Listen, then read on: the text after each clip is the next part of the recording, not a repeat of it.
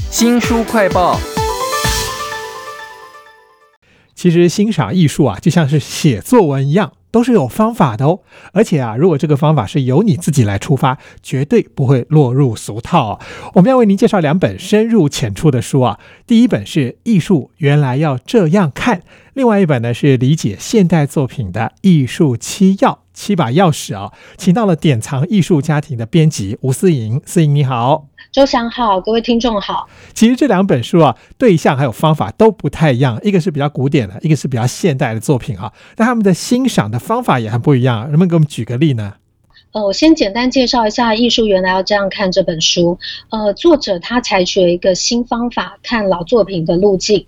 呃，里面书里面带到的作品例子都是二十世纪之前的作品。那他也提供了十种观看作品的方法。最重要的目的就是想要消除观看者跟古典名画之间的距离。那另外，《艺术七要》这本书，他用七把钥匙。历史、生平、美学、感受、理论、怀疑跟市场这七把钥匙，来帮艺术品进行解锁跟解码。在这解码的过程，你要先做一件事，就是你要亲自走进美术馆跟博物馆，而这些作品在你观看的时候带来的体验，才是这个作者撰写的最大目的。那如果想要举一些有名的画来做一个比较的话，这两本书有什么不一样呢？啊，在艺术园要这样看，我们刚刚提到有很多的古典名画嘛，大家都非常非常熟悉的，就是在文艺复兴时期的画家波提切利他的《维纳斯的诞生》。这幅画呢，我们其实有时候在香皂广告啊，在美容广告都可以看到，就是呃非常完美的女神形象呢，缓缓的从海中浮出，她站在贝壳上面。看起来非常的优雅，又带有一丝羞怯。可是维纳斯看起来非常天真无邪的气质，对于作者来讲，还是散发了一种情欲的能量。那他还爆料，当初赞助人请波提切利画这个赞助人的情妇，而波提切利用他的艺术家之眼、艺术家之手，把她画成了一个完美的女神。你讲到维纳斯，我就想到它的美。在这本艺术原来要这样看里头，它有十个口诀，而且每一幅画里头都有作者，我觉得是既主观，但是又非常有说服力的一个评论了。他有讲到一幅画，也讲到美，比如说那个全部都是玫瑰。美到一种太浮夸的地步哦，你会觉得说啊，原来古画里面会有这种很过度的、很有趣的这样一个作品啊。那书里面其实还有很多作品都让你直接有感受，例如说《青春之泉》，一大堆人在里面洗澡，洗完了以后突然就变得肉体非常的紧绷哦。还有那种强调耶稣的画，那我们知道很多的耶稣画嘛，但是这一幅可是让你看到他的手被那个钉子钉到，伤口很大，而且还流出了像血或脓那种感觉的东西哦。还有哪些画是非常直观的？透通过这个作者的介绍，让我们会有身临其境的感受呢。嗯，其实啊，我们在艺术史上看到的宗教画，多数都是经过美化，带有救赎的意味，抚慰人心的场景。可是这一幅画呢，它是在十六世纪的一个祭坛画，它却是用一个非常写实的手法，让我们真的深刻感觉到。耶稣当时遭受的痛苦。那还有另一幅画，我的印象也非常深刻，一样是以耶稣为题材。他画的是耶稣就躺在棺材里面。作者说，就好像他在写这本书的时候，他看到一张在网络上流传的 X 光图像，而这个图像是一个难民的男童，很残忍的被塞在一个木箱里头。准备偷渡到西班牙边境，所以在四百多年前，画家就透过类似的形象来表现出我们在承受痛苦的时候那种极限、那种不忍直视的画面。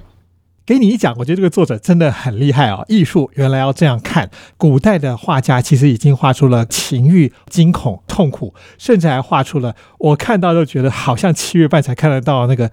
很血腥、很恐怖的魔鬼吞噬自己的儿子那个肉体的感觉啊！这本书里头有十个口诀嘛，我们一下就可以秒懂这些古代的绘画大师他们的内心戏。那其中有个口诀，我觉得非常有趣，就是书名啊，Look Again，也就是再看一次吧。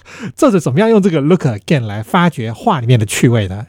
是这个 look again 再看一次，就是作者原来的书名。那其实也就是在这十个步骤里面，作者最希望观众能够做到的事情。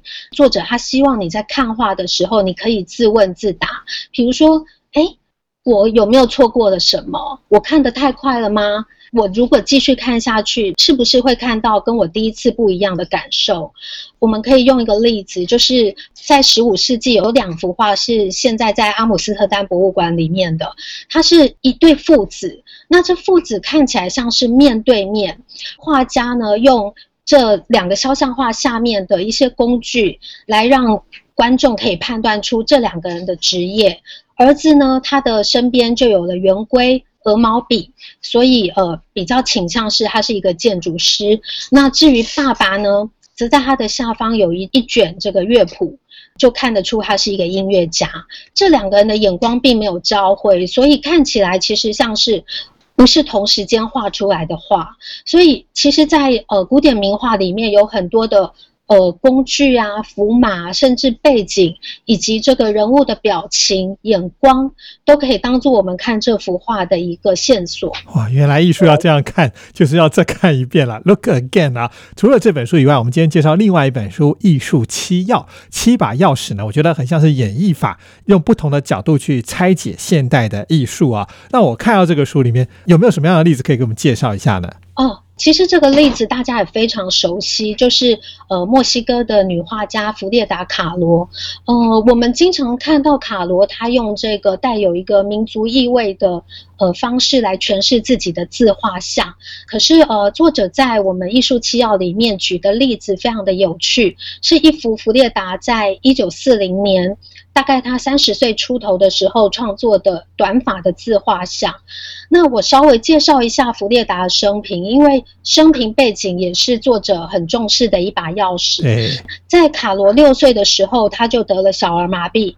那在十八岁的时候，因为经历了车祸，从此他这一辈子经历了三十几次的手术。她的丈夫是一个知名的画家，但却非常的花心，所以在这幅作品里面的弗列达看起来跟他过往的。自画像都不一样，他穿上了一套宽松的男性西装。那作者推论，这就是他先生的衣服。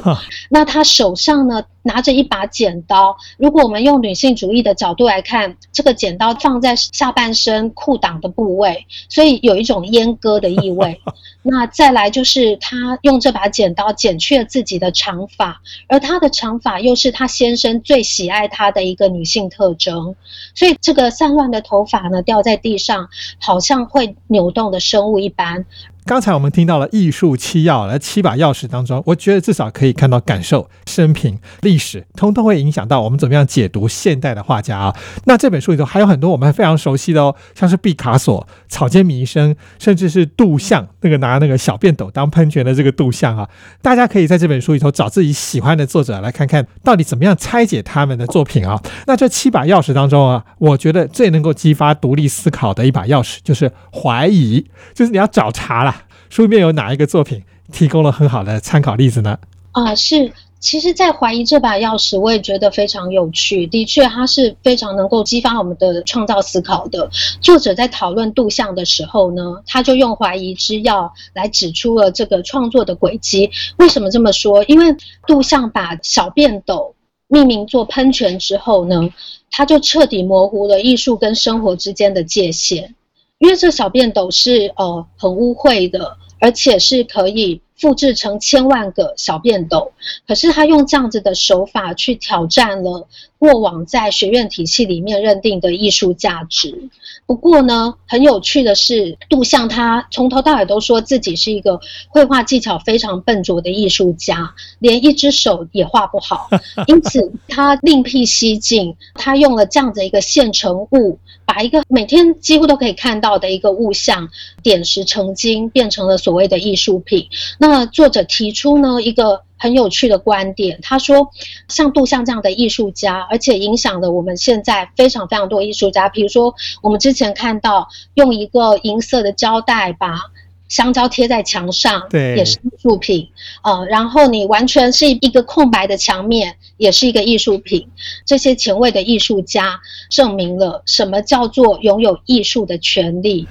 因此，这个权力的钥匙这个关键放进来之后呢，我们再也没有办法用过往的传统的观念去看艺术了。从七把观察的钥匙当中，艺术其实是有法可循，但是又可以有独创的独立思考。非常谢谢典藏艺术家庭的编辑吴思莹为我们介绍这两本书《艺术原来要这样看》以及《艺术七要》。非常谢谢您，谢谢周翔，谢谢大家。